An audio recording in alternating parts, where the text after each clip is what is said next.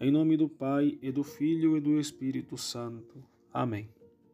Existe um princípio na doutrina católica que nos ensina que, uma vez que o homem é constituído por alma e corpo, as alegrias e as tristezas de um homem bem ordenado devem ser maiores para sua alma do que para seu corpo. A vida de um católico bem ordenado deve dar mais importância ao que diz respeito à sua alma do que aquilo que diz respeito ao seu corpo. E quais são as alegrias de um católico? O católico, cuja consciência está em ordem, sabe que ele é um homem bem-sucedido.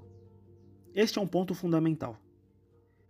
Cada um de nós, católicos, que vive no estado de graça, morre no estado de graça e vai para o céu, tendo assim uma vida completamente realizada, é um homem bem-sucedido e, em consequência, feliz.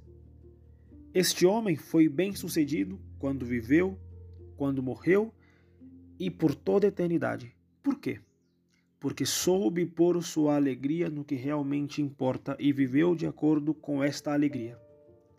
Não importa quantas surpresas, sofrimentos, decepções e frustrações ele possa ter, uma alegria fundamental deve existir naquele homem.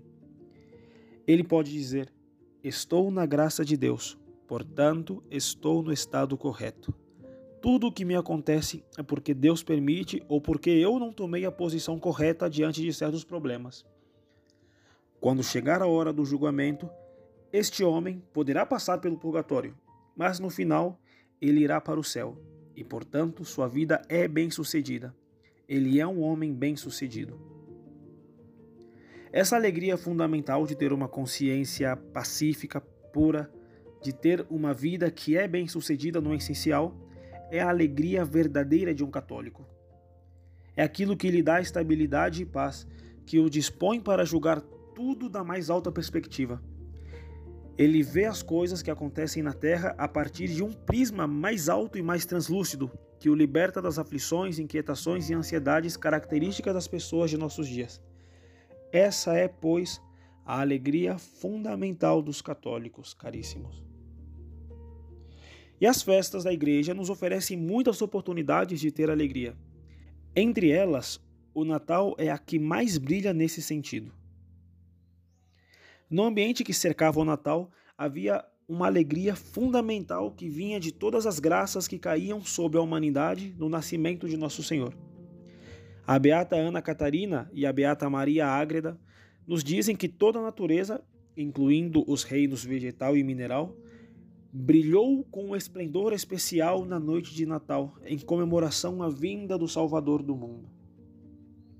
Caríssimos, o dia de hoje deve caracterizar-se por uma verdadeira e profunda alegria, alegria de reconhecer e sentir que Deus se reconciliou com o homem, que a misericórdia se tornou presente entre nós, que nosso Senhor, o sol de todas as virtudes, se fez pequeno, fraco e acessível e que ele veio a nós cheio de bondade.